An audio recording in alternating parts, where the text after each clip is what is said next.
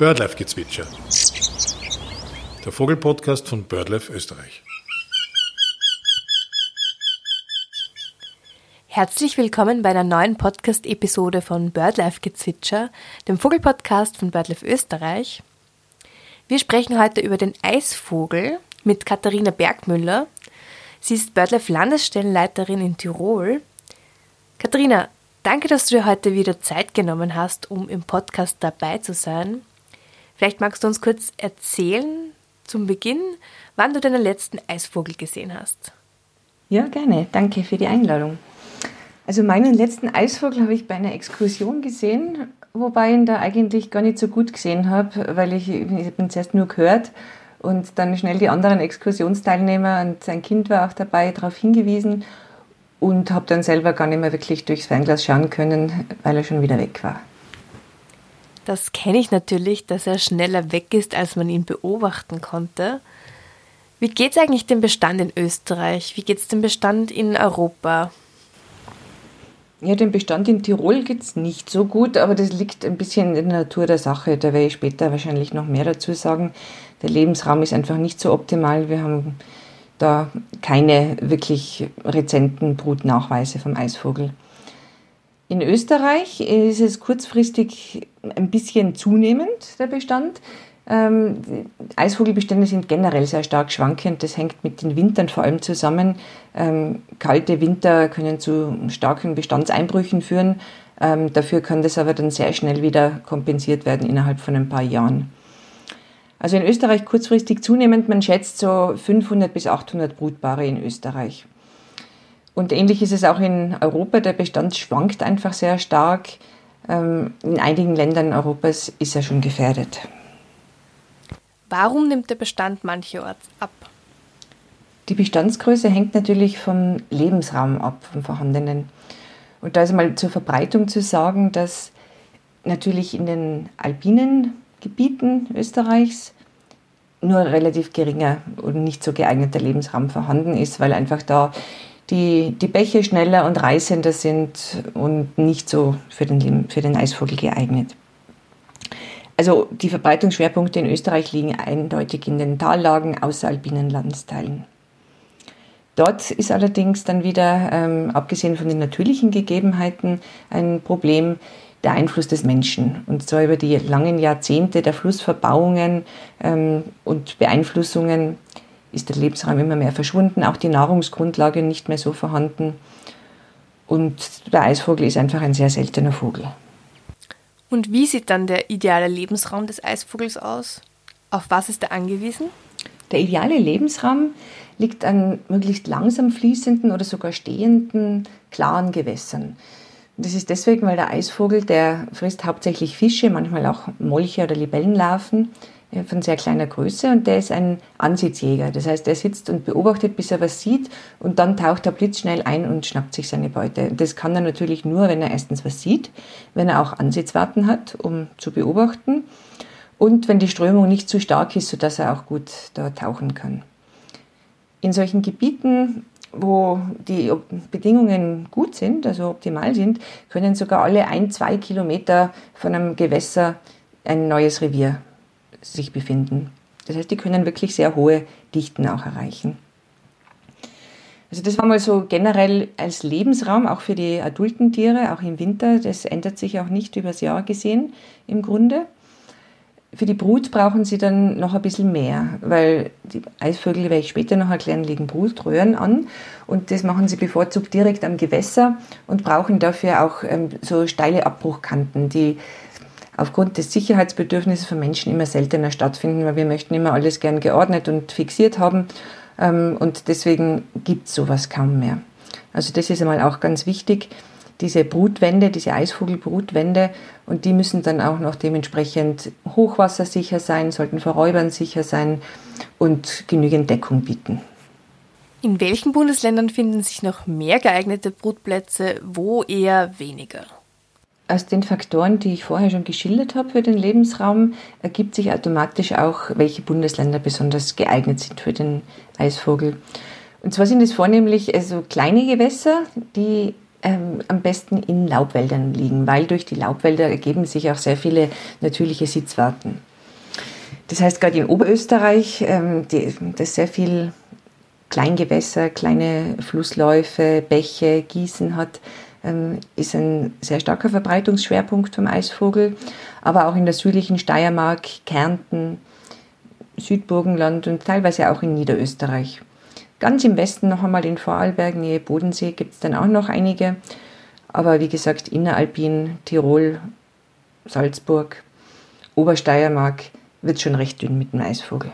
Auch wenn viele hier bestimmt wissen, wie der Eisvogel aussieht, vielleicht magst du uns trotzdem kurz das Gefieder und das allgemeine Aussehen erklären.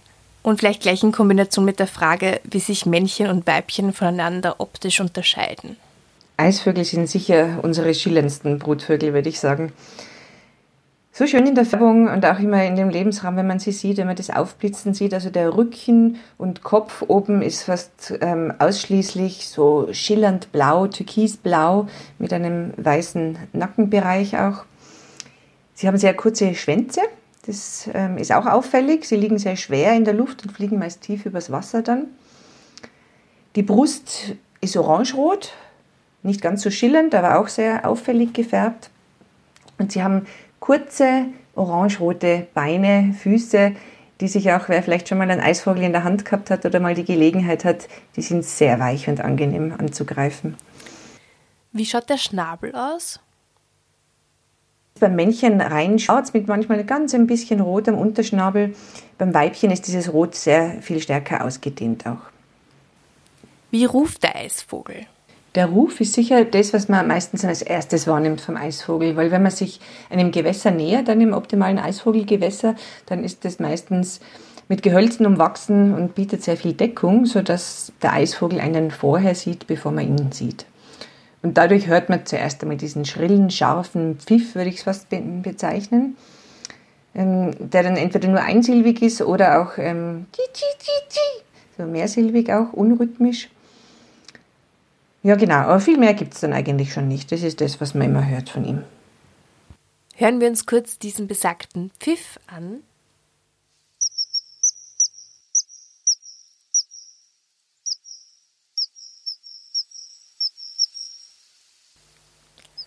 Wann kommt der Eisvogel in Österreich vor? Ganzjährig? Ja, den Eisvogel, den kann man ganzjährig in Österreich antreffen sondern zieht herum dort, wo er einfach günstige Bedingungen findet.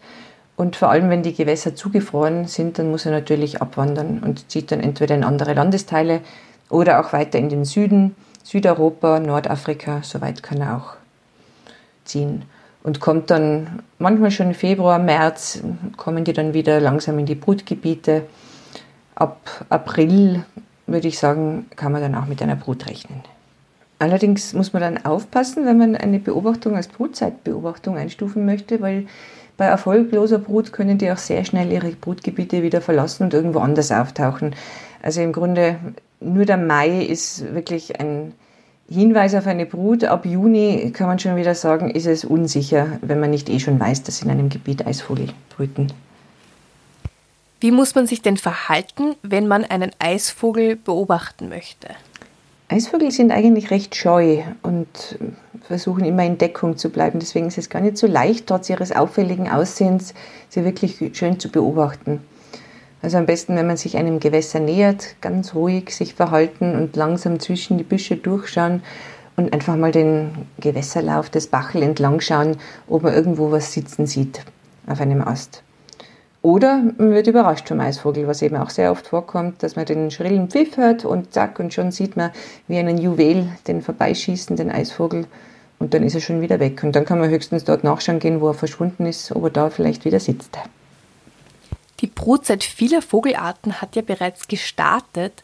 Kannst du uns vielleicht erklären, wie das beim Eisvogel so abläuft? Wie bei den meisten Vogelarten beginnt das Männchen eigentlich mit der Revierverteidigung. Unter Umständen hat er auch den, den ganzen Winter schon seine Reviergrenzen abgesteckt. Dann kommt irgendwann das Weibchen dazu und die beiden beginnen sich zu jagen, in sozusagen Balzflügen, Balzjagden. Ähm, das ist so die erste Phase. Und später sitzen sie dann beide gemeinsam in der Nähe der Bruthöhle, der Brutwand. Und wenn das Männchen schon angefangen hat, eine Höhle zu graben, dann fliegt er immer wieder hin und zeigt dem Weibchen, was für eine tolle Höhle er da hat. Sie bauen dann gemeinsam weiter und ähm, wenn zuerst die Röhre ähm, und hinten dann eine kleine Höhle und wenn die dann fertig ist, legt das Weibchen die Eier hinein, die sie dann auch bebrütet und während der Brutphase wird sie vom Männchen auch gefüttert und da bettelt sie genauso wie die Jungvögel auch um das Futter. Das Weibchen sitzt dann ungefähr drei Wochen auf den sechs bis sieben Eiern so im Durchschnitt. Dann schlüpfen die Jungen und die bleiben dann nochmal ungefähr drei Wochen im Nest und werden dabei mit Kleinfischen versorgt von den Eltern. Und wenn es dann soweit ist zum Ausfliegen, dann werden die Jungen dann auch ganz erregt herausgerufen, ähm, mit dem Fisch ähm, im Schnabel herausgelockt und von der Höhle dann zum Teil auch weiter weggeführt. Ist der Eisvogel eigentlich monogam? Ja, ich würde schon sagen, dass der Eisvogel monogam ist, großteils. Aber es kann auch zu Partnerwechseln kommen. Die Eisvögel haben oft zwei, manchmal drei oder sogar vier Bruten. Vier kommen ganz selten vor. Und ähm, dann kann es vorkommen, dass das Weibchen oder auch das Männchen für die nächste Brut einen anderen Partner hat. Und dann gibt es noch einen Sonderfall.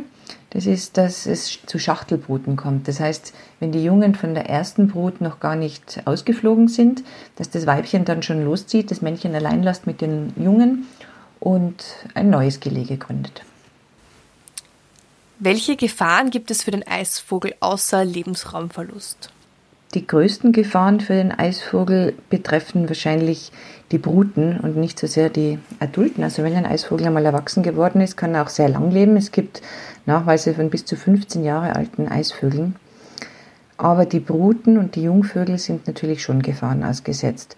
Also da ist einerseits die natürliche Gefahr des Hochwassers, einerseits sind Hochwasser nötig, damit überhaupt diese Prallhänge, diese Steilufer entstehen können, die sie brauchen. Aber andererseits, wenn das Hochwasser gerade während der jungen Aufzucht zu hoch steigt, wird das Nest natürlich vernichtet. Deswegen ist es auch wichtig, dass die Bruthöhle hoch genug angelegt ist, gerade über Fließgewässern. Ähm, als Schutz gegen Hochwasser, aber auch als Schutz gegen Nesträuber. Also da sind Marder zum Beispiel, Füchse, ähm, die sollten die Neströhre von unten nicht erreichen können, weil die sie sonst auch gerne ausräumen. Zusätzlich kommt es auch zu Störungen, indirekt oder direkte menschliche Störungen, ähm, sei es einfach nur durch Freizeitnutzung oder vielleicht durch Grabungstätigkeiten. Und generell auch ähm, haben unsere Gewässer immer weniger Nahrung auch zur Verfügung, gerade die Kleinfische, die sie brauchen. Ähm, das heißt, da gibt es auch einen sehr hohen Verlust einfach durch Nahrungsmangel für die Jungtiere. Hat auch die Klimakrise einen Einfluss auf den Eisvogel? Der Eisvogel ist sicher eine Art, der sehr stark von der Witterung und dementsprechend auch vom Klima abhängig ist. Einerseits ist im Winter ähm, eine sehr hohe Sterblichkeit beim Eisvogel vorhanden, die auch zu sehr starken Populationseinbrüchen führen kann. Und mildere Winter werden da sicher das Überleben sichern. Andererseits lebt der Eisvogel auch in einem sehr hochwassergefährdeten Lebensraum. Das heißt, stärkere, häufigere Hochwässer werden ganz massiv die Bruten auch beeinflussen. Und deswegen ist es gar nicht so leicht, wirklich vorauszusagen, wie die Klimaveränderung den Eisvogel beeinflussen wird. Es gibt Modelle, die sagen, dass das Verbreitungsgebiet sich weiter Richtung Norden ausdehnen könnte, aber dass dafür in Mitteleuropa größere Lücken entstehen können, weil da der Lebensraum dann nicht mehr geeignet ist. Was frisst der Eisvogel? Ja, wie schon erwähnt, ist die Hauptnahrung sind sicher kleine Süßwasserfische. Die sind so 5, 6 cm groß, die bevorzugten. Bei größeren Fischen, die werden auch bis zu 10 cm lang, aber da anscheinend besteht ähm, Erstickungsgefahr, wenn sie zu große Fische verschlingen. Also auf jeden Fall kleine Süßwasserfische. Das können Elritzen sein, ähm, Stichlinge, junge Bachforellen und das, wie gesagt, ist auch schon eines der Probleme, dass unsere Gewässer leider diese kleinen Fische immer seltener werden, die früher sehr häufig waren. Zusätzlich zu den Fischen werden aber im Sommer auch sehr gern Insekten verschlungen. Ähm, auch Kaulquappen und Molche, wobei die Amphibien schon eher unbeliebter sind. Ich habe schon mehrmals einen Eisvogel am elterlichen Gartenteich in Oberösterreich beobachtet, wie er sich Kaulquappen und Molche schnappt. Handelt es sich hierbei um herumstreifende Jungtiere oder kann man das gar nicht so genau sagen? Ich würde sagen, wenn jetzt da nicht in der Nähe eine geeignete Brutmöglichkeit ist Und da es sich um Kaulquappen und Molche gehandelt hat, die sie eigentlich gar nicht so gern mögen und an Junge verfüttern, sind es eher herumstreifende Jungtiere oder adulte Vögel, die keine Brutmöglichkeit haben. Wie kann der Eisvogel unterstützt werden? Was der Einzelne tun kann, ist hauptsächlich Störungen vermeiden, den Lebensraum in Ruhe lassen. Wenn man naturnahen Bächen ist, nicht unbedingt den Ufern entlang gehen oder Kanu fahren. Das ist sicher das Wichtigste, was jeder Einzelne beitragen kann. Natürlich auch wie überall immer keinen Müll in der Natur liegen lassen. Als Gesellschaft kann man natürlich schon auch mehr tun. Man kann versuchen, die Flüsse zu renaturieren, Lebensräume herzustellen, natürliche Nahrungsgrundlage, also die heimischen Fischbesatz wiederherstellen und ähnliches. Wie schützen wir von BirdLife Österreich den Eisvogel? In Tirol haben wir versucht, dem Eisvogel unter die Flügel zu greifen, indem wir Seitengewässer strukturell verbessern. Der Inn selber ist ja wegen seinem trüben, strömenden Wasser nicht wirklich geeignet. Es gibt aber oder gab früher viele so Wiesenbäche, ähm, wovon Reste noch vorhanden sind. Und da haben wir versucht, so ähm, Uferanrisse zu gestalten, damit der Eisvogel da wieder brüten kann. Auch in Niederösterreich zum Beispiel, da haben wir eine Aktion gehabt mit einer Schulklasse, wo wir eine recht große ähm, Uferkante gestaltet haben, um dort den Eisvogel wieder die Möglichkeit geben, zu geben, zu brüten. Und das Projekt in Niederösterreich hat an der Schwächert stattgefunden. Welche Vögel profitieren noch von diesen Schutzmaßnahmen? Ja, ein Vogel, der einen sehr ähnlichen Brutstandard hat wie der Eisvogel, ist die Uferschwalbe. Die baut auch ihre Niströhren in so steile Uferanrisse. Und wenn man solche wiederherstellt, dann kann natürlich die Uferschwalbe auch sehr davon profitieren. Von anderen Maßnahmen wie generellen Verbesserungen der Gewässerstruktur oder auch Verbesserung vom Fischbestand können andere Arten wie die Wasseramsel zum Beispiel auch profitieren oder der Haubentaucher als Fischfresser. Hast du einen besonderen Moment mit einem Eisvogel, der dir bis heute in Erinnerung geblieben ist? Ja, eine ganz schöne Erinnerung, die ich habe, ist während meiner Doktorarbeit, war ich in der Schweiz an der Uni und am Institut gab es Teiche, in denen Stichlinge gezüchtet wurden für Verhaltensbeobachtungen die sehr schön auch strukturiert und verlandet waren und mit Gewässerpflanzen. Und da sind im Sommer immer mindestens ein bis drei Eisvögel immer wieder aufgetaucht, haben sich gegenseitig gejagt und auch gerne gefischt. Und das ist für mich so eine Sommererinnerung. Liebe Katharina, danke für deine Zeit und bis zum nächsten Mal bei BirdLife Gezwitscher.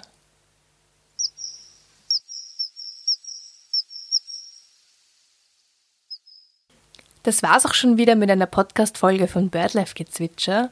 Wir freuen uns wie immer, wenn Sie den Podcast abonnieren oder Ihren FreundInnen weiterempfehlen. Weiters freuen wir uns natürlich, wenn Sie eine Spende dalassen oder auch Mitglied bei BirdLife Österreich werden. Wir wünschen Ihnen einen schönen weiteren Frühling mit tollen Vogelbeobachtungen und hören uns wieder kurz vor Ostern mit einer Spezialfolge. Bis bald!